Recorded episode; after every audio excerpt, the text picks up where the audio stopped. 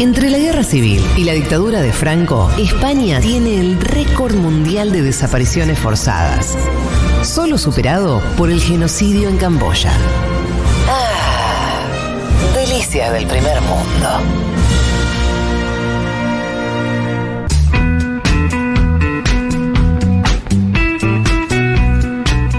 Aquí estamos. Eh, vamos a iniciar entonces, ahora sí formalmente, los primeros, primeras charlas, los primeros contenidos de esta temporada 2022 de Un Mundo de Sensaciones y nos metemos con eh, Ucrania. Yo voy a arrancar así. Obviamente hay muchas cosas para decir, vamos les dije, vamos a tratar de entender algunas cuestiones históricas.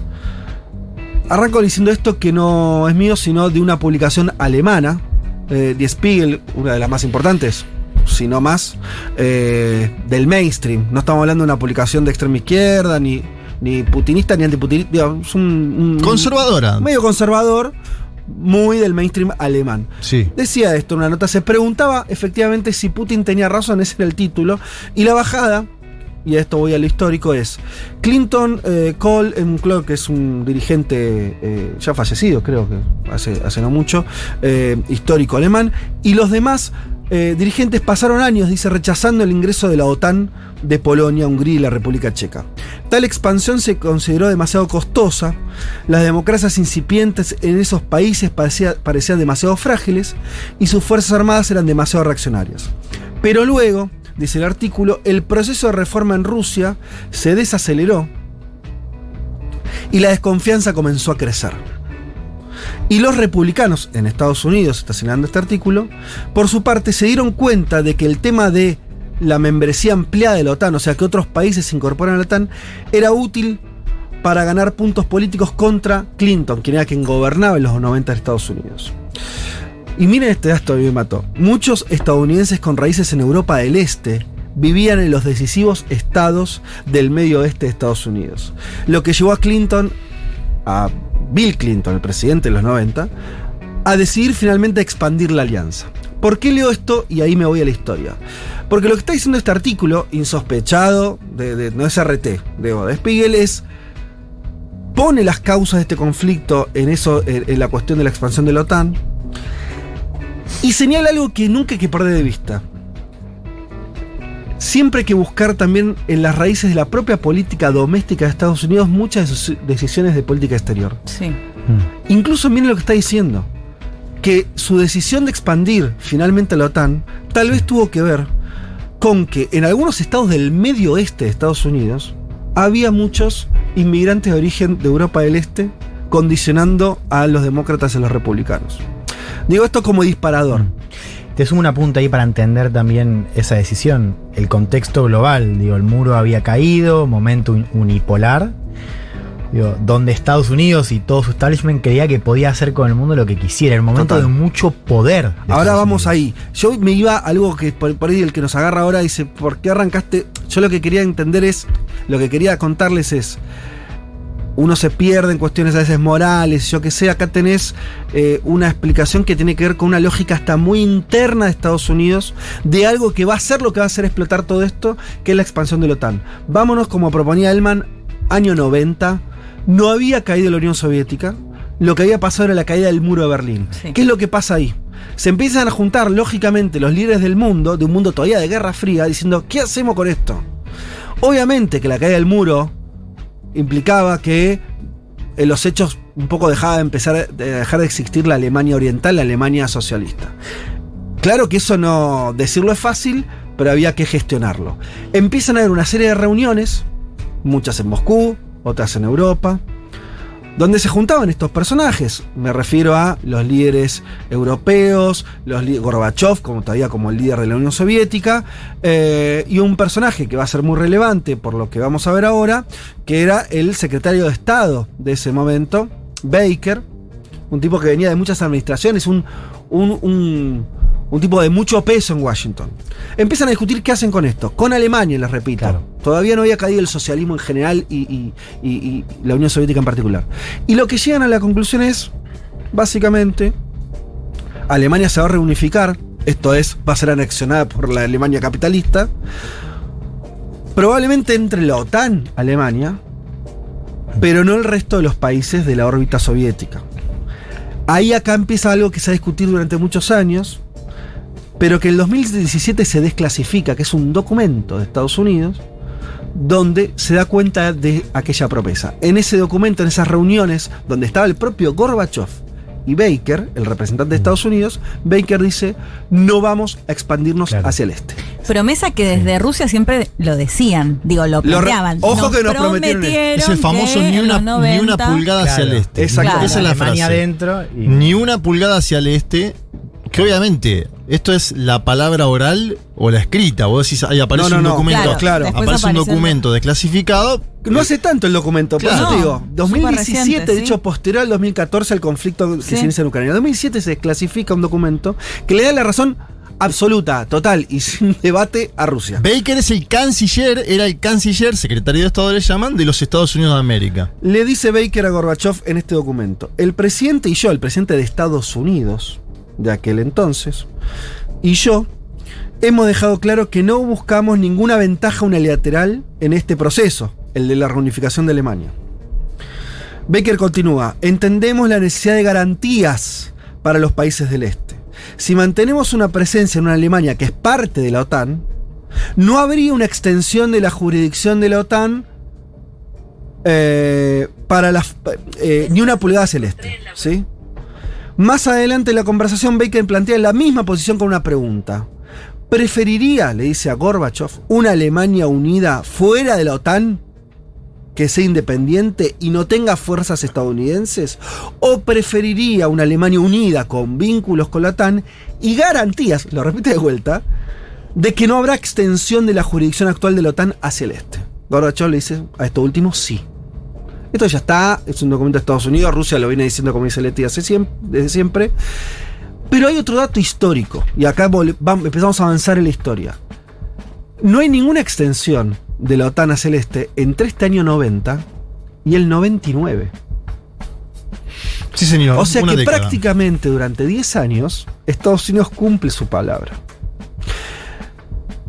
De hecho, la extensión de todos los países, de casi todo, Polonia, Lituania, Letonia, Estonia, lo- los Balcanes, bla, bla, bla, Hungría, eh, sucede en muy corto tiempo. Sí. Eh, Son pocos los años, 99, 2005, hay otra oleada. 2004, 2009, una aliada gigante 2009. en 2009. Bulgaria, Eslovaquia, Eslovenia, Estonia, Letonia. Ahora, breve clase de historia. Vamos a Rusia. Caída de la Unión Soviética en el 91. Sí. Termina la etapa Gorbachev, termina, asume Yeltsin. Hay una, una corrida muy rápida hacia la, la economía de mercado. Claro, colapsa la Unión Soviética, colapsa Rusia. Y durante todos estos años que no hay extensión de la OTAN, lo que hay es una Rusia totalmente hecha polvo. Crisis, hiperinflaciones, eh, rapiñan al Estado y, se- y empiezan a, a- a- a funcionar este- estas oligarquías familiares que se Claro. quedan con las empresas. Pero un país que no podía discutir nada internacionalmente. Lo que tenías era un Estado que estaba viendo cómo sobrevivía en medio de una transformación social drástica. El famoso proceso del socialismo al capitalismo. ¿Cuándo empieza la extensión de la OTAN? Eh, dijimos, año 99 y después está la oleada 2004, 2005, 2009. 2004, 2009, 2017 y ya hay 2020. Bueno, la última. Entonces, lo que tenés es que la OTAN empieza a expandirse exactamente en el momento en que Rusia empieza a levantarse. sí. En términos económicos y políticos. De hecho, la asunción de Putin es en el año 99. Sí. Exacto. a fines del 99. La era Putin empieza en el año 2000. Y, y- y la era Putin en realidad es la era de la recomposición económica y política de, de Rusia. Esto más allá de las consideraciones morales que hagamos. Si hay algo que no tiene mucha discusión es que Rusia la agarrabas en el año 94 y era un estado prácticamente desmembrado, con ninguna incidencia internacional, con una economía desplomada, y la Rusia del año 2005 es una Rusia con muchísimo más crecimiento económico, recomposición, eh, en términos de defensa, en términos militares, en términos políticos. La figura de Yeltsin era una figura de alguien, de, un tipo, de hecho un tipo que terminó en la televisión borracho para graficar la descomposición política que Mm. tuvo el régimen, y Putin, el meme del, del- del tipo dogando el oso. Quiero duro decir, con los chechenos, digo, duro con los separatistas, con los ataques, ¿no? Plantado Es- con Merkel, claro. ¿no? Negociando mano a mano con Alemania, plantado. A lo que voy acá para ir rápido es, tenés la promesa que fue explícita y que por un documento de Estados Unidos se sabe que es cierto, o sea, no, no se puede seguir discutiendo si era verdad o no. Respecto a la promesa de, de- de que no se expandía la OTAN eh, hacia el este, y tenés que efectivamente no hubo expansión mientras Rusia fue débil. Y hay expansión cuando Rusia empieza a mostrarse de vuelta como un Estado poderoso. Sí. 2 más 2 es 4, quiere decir. Eh, vos lo que tenés acá es un proceso bastante obvio donde Estados Unidos siguió viendo a una Rusia, a, la- a Rusia como, una, como, como un enemigo de- con el cual confrontar, y en la medida en que Rusia se volvió cada vez más relevante y con peso específico, una decisión política de Estados Unidos y la OTAN de decir, bueno, voy a ir corriéndome hacia la frontera de este país. Eh, digamos otra cosa, la OTAN no se expandió en otros eh, territorios, fronteras mundiales, no. Esa solo acá. Sí. ¿Para Entonces- qué los países bálticos, por ejemplo? Bueno, pero lo que voy es. Está claro eso. Para no seguir discutiendo pavadas, digo, esto, es- esto es evidente y es, y es eh, el corazón del conflicto. Eh, esto obviamente no justifica, no, empecemos con la... Estamos tratando de entender algo. Entonces la historia un poco te muestra de dónde venís. Eh, vamos, yo voy a cerrar esta, esta etapa, obviamente podríamos decir 80 millones de cosas más. Yo quería marcar el corrimiento de la OTAN en términos históricos. eh, lo otro que podríamos decir, para decir dos palabras y después poder meternos mucho más de lleno en el conflicto actual, Sí. el que se desencadena con la invasión a, a Ucrania por parte de Rusia, es que mientras se da todo este, este proceso de expansión, 2014 pasa algo recontra relevante, porque tiene que ver con el conflicto. Yo le decía, vean el Google Maps, vean dónde está puesta Ucrania, que es que Ucrania, lo podemos decir de varias maneras. Yo lo podría poner en, en términos que se parte un país que tenía un gobierno que era prorruso entre comillas, pero quería ir hacia también la Unión Europea. En ese conflicto, alguna narrativa dice hay golpe de Estado, otros dicen protestas sociales que terminan con el gobierno, no importa.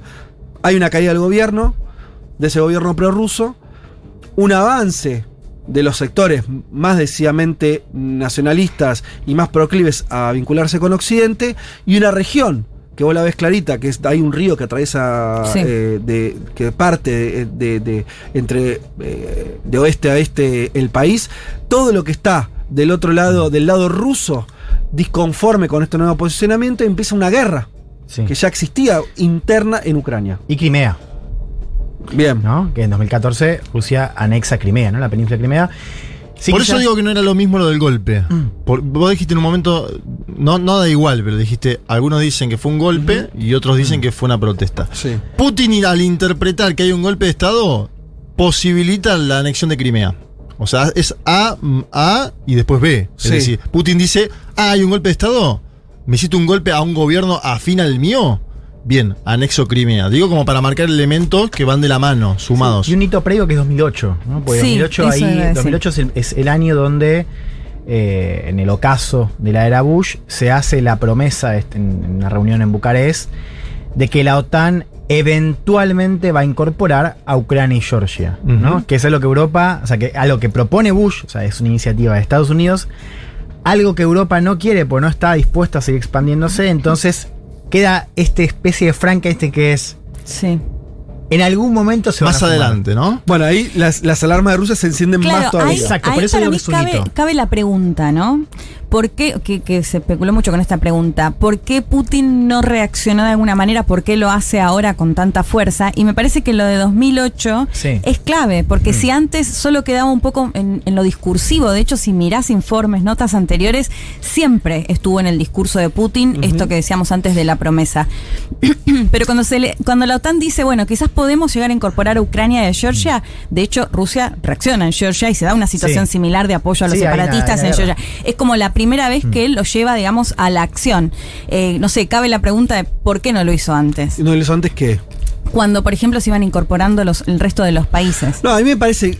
Yo lo entiendo bastante lógico. Esa incorporación es un momento de mucha debilidad de Rusia. ¿eh? Mm. O sea, el año 99 Rusia no podía hacer nada. Y el 2005, no sé si tenía fuerzas como para parar. Me parece una cuestión de cuando. Interna. No, sí, la, de la de- propia, la propia posición de Putin respecto a la OTAN, digo, si bien ya había alarmas, cambia. O sea, a partir de 2008 Putin empieza a manifestar una preocupación mayor. Y efectivamente, hay una señal que es la guerra en Georgia, lo cual hay un dato. En cinco días el, gobierno se rinde. Cinco días, digo, para pensar Claro. también. Ahora. Tiempos. Sí, claro, sí, lo rápida que fue esa primera guerra en Claro. Georgia. 2014, Ucrania, este doble movimiento, ¿no? Bueno, doble movimiento por la operación militar. Sí. Crimea por un lado, los separatistas por el otro, ¿no? Y así llegamos a fines de 2020 y tenemos todo esos, esa- ese despliegue en la frontera. Podemos pensar entonces que a partir del 2008, Rusia barra Putin empiezan a responder. Dicen, bueno, para, para, Georgia no. Sí. Listo. Pro- eh, promueven un cambio de gobierno y, y- y suspenden esa, Mm. esa situación. Se da el, el- el- el cambio de gobierno en Ucrania y Rusia dice Crimea tampoco. ¿No? Digo, para decirlo, lo estoy simplificando Una- mucho. sí. Crimea tiene una población rusa abrumadamente may- mayoritaria. Sí. Ellos defienden que hubo un, un referéndum que existió. Pero no importa, los efectos, Sí. digo, empiezan respuestas de Rusia a decir, che, esta es una línea roja, no la pueden pasar, ¿no? Estos territorios los considero clave Y también para mi defensa. Y el Donbass, Sí. ¿no? Sí. Porque en ese momento empieza el conflicto armado en el Donbass, Sí, sí. eh, en Donetsk y en Lugansk. Eh, ¿Ya desarrollamos esta parte o lo hacemos en otro? Ah, listo, porque. Ahora, Dale. no nos metamos en, el- en- en Ucrania que le, le vamos a dedicar. Dale. Quiero Dale. cerrar esta parte, porque para mí, a ver, lo que voy es, y, y por qué lo pensé así. Nosotros estamos expuestos a, a todos los discursos eh, eh, más prooccidentales que dan cuenta de, eh, eh, de, de Rusia queriendo convertirse de vuelta en un imperio, de las ansias, ¿no? Entonces, eso creo que lo Los países de Europa del Este son libres para elegir si quieren ser parte de la OTAN. Claro, yo creo que todo eso está y también es parte de la discusión, ¿eh? A lo Mm. que voy es, voy a cerrar ahora con la mirada, para que- ya contamos la, cuestión histórica de cómo llegamos más o menos hasta acá. Voy a agarrar una declaración de Putin del día 5 de marzo, o sea, eh, ayer mismo, ¿sí? Ya con una semana de la guerra. Pero acá Putin me parece que está, termina de fijar la posición y creo por lo menos se vuelve muy clarito entre lo que contamos en términos históricos y lo que vamos a escuchar ahora de Putin de la posición rusa. ¿Qué es lo que ellos consideran que se está en juego acá? Que obviamente para entender un conflicto vamos a tener que entender, che, ¿qué quiere este? ¿Qué quiere el otro? Nos tomaremos, nos tomaremos el tiempo para entender en el próximo bloque Europa, Europa, Estados Unidos América. Unidos, por qué piensan. Bueno, terminemos ahora, si les parece bien, con este audio eh, de Putin que eh, voy a traducir simultáneamente al Me castellano. encanta. Более того, в последнее, последнее Las время autoridades de э, Kiev han власти в comenzado Киеве recientemente a прямо declarar начали говорить explícitamente публично о том, что они en не público собираются выполнять que no van a эти aplicar los acuerdos de Они Minsk. говорят Después об lo этом explicaremos, Sí. pero básicamente y no quieren la в paz. dice интернете, Putin. везде, публично. Lo dicen en la televisión, en internet, dicen no los vamos a cumplir. Al mismo tiempo, se sigue acusando a Rusia de no cumplir los acuerdos, esos mismos, lo cual no tiene sentido. Un teatro del absurdo, lo que es blanco se dice que es negro y lo que es negro se dice que es blanco. Últimamente se puso peor. De repente se habló de que iban a hacer algo más. O sea, lo llevaban mucho tiempo diciéndolo, pero empezaron a hablar más y más activamente de que Rusia iba a ser admitida a la OTAN. ¿Entienden lo que podría provocar? Si se tratara de un país de la OTAN, Ucrania, según el tratado por que se establece esa organización, dice Putin, todos los demás miembros de la alianza tienen que apoyar a ese país en caso de conflicto militar. Nadie reconoce a Crimea como Rusia. Aparte de ustedes y yo, le dice Putin a, otros con los que está hablando ahí. Están llevando a cabo operaciones militares en Donbass, esa región de Ucrania. También entrarán en, en Crimea. Y entonces tendremos que ir a una guerra con toda la OTAN. ¿Qué es esto? ¿Están claras las consecuencias que tendría esto? Creo que están claras para todos. Ahora hablan de adquirir el estatus nuclear para, Ucrania. Es decir, de adquirir armas nucleares. No podemos dejar pasar estas cosas, sobre todo porque sabemos cómo se comporta ese llamado Occidente con Rusia. Ucrania tiene capacidad nuclear desde la época soviética, dice Putin. Y en cuanto al enriquecimiento de los materiales nucleares, puede hacer ese trabajo. Hay competencia de materiales de misiles, construyeron misiles balísticos de alcance internacional para la URSS, lo construirán y lo van a hacer. Y los ayudarán a hacerlo desde el otro lado del océano, hablando de Estados Unidos. Y luego dirán que no se reconoce el estatus nuclear, que lo hicieron ellos mismos, que pondrán estos complejos bajo su control. Desde ese segundo, dice Putin, esto me parece lo central, desde ese mismísimo segundo el destino de Rusia será totalmente diferente. Porque entonces nuestros enemigos estratégicos ni siquiera necesitarán tener misiles balísticos intercontinentales. Nos retendrán aquí mismo a punta de pistola nuclear y punto. Entonces, ¿cómo podemos superar todo esto? Se trata de amenazas absolutamente reales, no son tonterías inverosímiles. ерунда надуманная. Ahí va. Bueno, creo que ahí me parece que lo resume eh, él básicamente en decir, consideramos que esto atenta contra la existencia, la seguridad del Estado ruso. Que Ucrania tenga, sea parte potencial de la OTAN y tenga armamento nuclear. ¿No? Porque dice las dos cosas. Que se incorpore la OTAN y no estamos hablando de la planta nuclear, esta, Dios, sino No con fin- misiles nucleares. Claro. No, no. No con fines de, ele- de, de- de energía. pacíficos, no, digamos, claro, sino tener no sé. eh, armamento nuclear. Si esas dos cosas no son. eh, el día que eso pase, dice, lo, lo dice, lo, lo dice Putin, el destino de Rusia cambia. Y no lo está diciendo, está diciendo, nos volvemos. eh, dejamos de ser una potencia, nos volvemos muy débiles. Eh, No, una pregunta para hacerte. que te- Digo, ¿en qué nivel pones vos eh, la otra narrativa de Putin acerca de eh, esto de que El el, nazismo. pueblo- claro, el nazismo, digo, el- la cuestión más de Ucrania, ¿no? Por un lado el argumento acerca de lo- del, del neonazismo, el argumento acerca del genocidio, ¿no? En la parte este más que nada. Y esta lectura de la historia, ¿no? Dando a entender que el pueblo ruso y el ucraniano son lo mismo, digamos.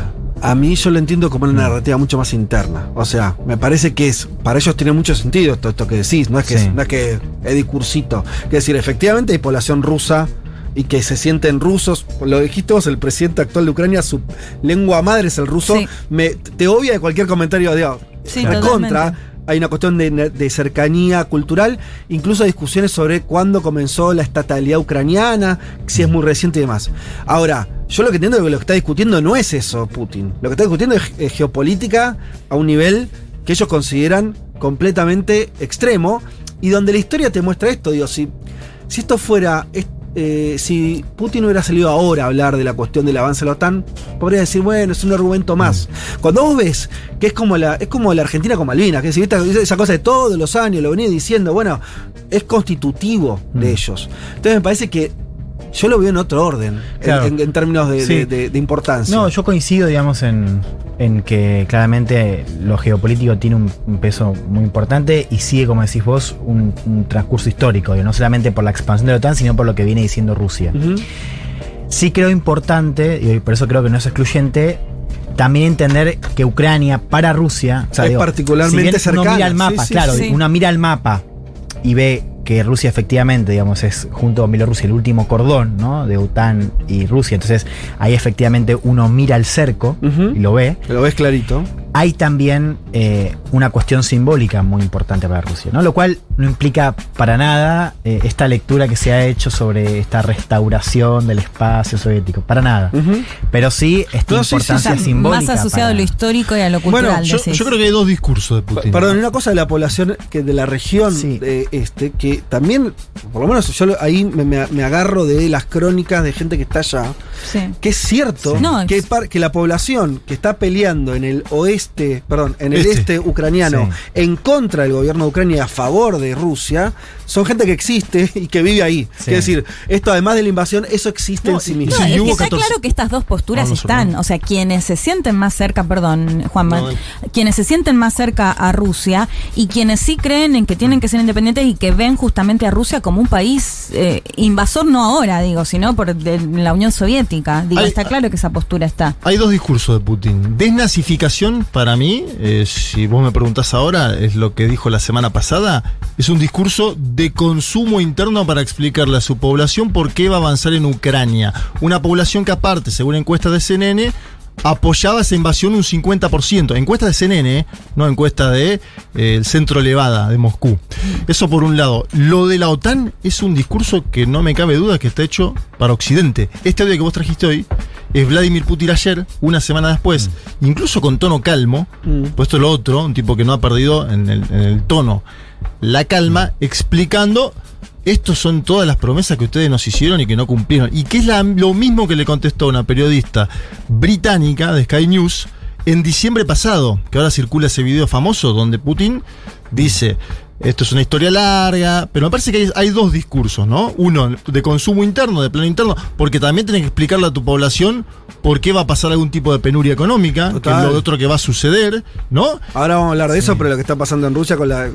A Rusia le quieren expulsar del capitalismo. Más o menos, ¿no? No, digo que me parece bueno, un poco yo lo, lo resumiría así, ¿no? Como, eh, sin la OTAN no se puede entender, digo, ciertamente no entiendo ese contexto, solo con la OTAN eh, no alcanza, Claro. digamos, para entender. Esa No. fórmula nos está sirviendo un montón, ¿eh? Para No, todo. Sí, Y la inventó alcanza para Cristina. ¿no? ¿Cómo, Lo inventó metiste- Cristina. cómo reformulaste la, la frase de Cristina? Esta me encanta. ¿Viste? Sí, no, pues está muy bien. Bueno, eh, ¿por qué me parece Digo, y también creo que esto es un espacio para poder hacerlo, ¿no? Para poder discutir esto. Porque Sí. así como nos interesa quizás eh, cuestionar, discutir esta lectura más simplona, ¿no? Sí. Como de Putin dictador, Sí. Hitler. También está bueno eh, discutir con esta lectura que solamente pone la cuestión de la OTAN y que, y que, eh, hasta incluso compra y difunde esta versión sobre que el gobierno ucraniano es, es, es nazi, digo. Ok. Lo que, digo, na- eh, Nati. Eh, Leti ahora lo va a, a explicar mejor con el perfil de Zelensky. Ah. Pero digo, es cierto que los grupos nacionalistas de Ucrania tienen un peso importante en la historia de Ucrania, muy vinculada a la Primera Guerra, sobre todo en el oeste, un, un oeste más vinculado al imperio austrohúngaro, entonces más, más vinculado al espacio europeo que al espacio ruso. Y donde efectivamente en el marco de la Primera Guerra hay, digamos, un primer movimiento eh, que básicamente se alinea con, con Alemania, que después forma parte de, de- eh, la historia eh, de Ucrania, después con la disolución tiene, la Unión Soviética tiene un peso también eh, importante, pero también creo que, que vale destacar que no representan ni a la mayoría del oeste ucraniano, ni a este gobierno, y que esa lectura también, como decían ustedes, más para consumo interno, tiene una lectura muy particular de la historia. Leti, ¿querías decir algo más? No, Ah. sumar algo de- de- del tema del nacionalismo, digo que Sí, sí. es. No, creo que mm, es difícil de mencionar cuánto influye realmente o no. O sea, está claro que es una arista, más que hay un montón de aristas, pero pensaba en lo que decía Juanma de la encuestadora eh, Levada, Sí. que es interesante porque es una encuestadora que la toman, sobre todo los medios occidentales, o sea, que le dan mucha confianza. Le pregunté a, a rusólogos y decían que sí, y, y lo- lo- creo que lo comentamos esto en, en el vivo que hicimos la otra vez. Pero cuando Putin se anexó Crimea, Sí. Venía midiendo un 60% y según esta encuestadora pasó a medir más del 80% de la imagen positiva de Putin después de anexarse Crimea, mientras el mundo lo condenaba completamente. Y por otro lado vemos, y bueno, después lo voy a desarrollar mejor en, en mi columna, pero cómo ahora el propio Zelensky aumentó increíblemente su popularidad con Claro. este discurso sobre todo antirruso. Digo, o sea, claramente es un elemento más para, para analizar. No sé realmente cuánto puede llegar a influir o no en las decisiones mm, reales, pero claramente es un una arista que no hay que dejar de lado. ¿Se acuerdan ustedes que empezamos hablando de, de que, por lo menos una explicación de este mm, semi- semanario alemán, de que la explicación de la expansión de la OTAN tiene que ver con un cálculo de política doméstica de Estados Unidos? Sí, Cuando hablamos de consumo interno, no hay que bajar el precio. Digo, cerrando lo que vos estás diciendo, Juan. Yo no, yo, eh, y, y me parece que Juanma también lo puso bien en el sentido, bueno, Mm. hay un discurso, que no son discursos, eh, no tienen que ser mentiras, eh, parece uno, tan, tan mal no se dan las palabras. Que decir, una explicación del conflicto en- de Rusia a Occidente, que tiene que ver con lo geopolítico, la expansión de la OTAN, creo que está clarísimo, y una explicación para su propio pueblo interno, Mm. que es clave, porque Habla de la historia de su Putin, país. Sí. a. Putin gobierna a los rusos, no a, no a los, no a los franceses, que tiene que ver con la propia historia, donde se juega la cuestión nacional, donde se juega la cercanía con Ucrania, donde se juega que haya eh, rusoparlantes eh, viviendo eh, en, en- Ucrania, donde se juega Mm. la guerra que Ucrania está haciendo a los propios ucranianos desde hace ocho años Sí. en, el, en el este. 15.000 Y hay- muertos. O sea, todo eso juega. Lo que pasa es que ver, yo vuelvo a- en, en la Sí. ponderación, digo, bueno, nosotros como argentinos tratando de entender el conflicto en términos geopolíticos, me parece que lo geopolítico es, es lo que define. Pero bueno, Sí, pues, esto es es- que yo Oriental. coincido, ¿eh? O sea, Sí, pero es como decía, es, es- es el fondo. Digo, pero también lo que se abre ahora, y sobre todo lo que pasó en los últimos meses, ¿no? Y también la cuestión de la independencia de las, las dos repúblicas separatistas, tienen que ver también. Digo, también hay que considerar, inclusive, no solamente para el presente, sino para el futuro del conflicto, esta división este-oeste, Sí. ¿no? Porque ahí Putin es verdad que le habla a Rusia, pero también le habla a esta población de origen ruso. que puede ser un posible final de esto. Quiere decir, o Ucrania puede llegar a partirse, porque la solución que quería no, era una federalización, o sea, que estas regiones más prorrusas tengan un lugar en ese estado ucraniano, cosa que Los Sí, ucranianos ahora- no quisieron. Después bueno. lo vamos a Vamos a desarrollar mucho más en Europa, pero al que no le está yendo muy bien, perdón, déjame hacer ¿A este comentario entre la política doméstica Sí. y la política exterior, es a Emmanuel Macron que busca plantarse como un negociador a, a un mes de las elecciones en Francia y el tipo va, se reúne Sí. y al otro día el Todo ataque. mal. Bueno, pensé que ibas a decir Biden, al que le cabe lo mismo también. bien. ¿o Bueno, no? hay que ver igual, ¿No? ahí, ojo, no sé, Ah. Juan maneja más números, pero hay que ver, porque Sí. sabemos Mirá, que a unifica, que a republicanos y demócratas. ¿lo ves mejor? A Macron que a Biden. Eh, bueno, Lo aplaudieron los republicanos el otro día en el discurso verdad, a. Biden. Che, de todo eso vamos a hablar ahora en un rato nomás. Eh, cerramos acá esta primera parte, ya no, nos comimos un- una media hora larga. Eh, ¿Cómo nos gusta hablar? Espero que les esté sirviendo, les esté gustando. Que estén discutiendo con nosotros del otro lado. Ya venimos.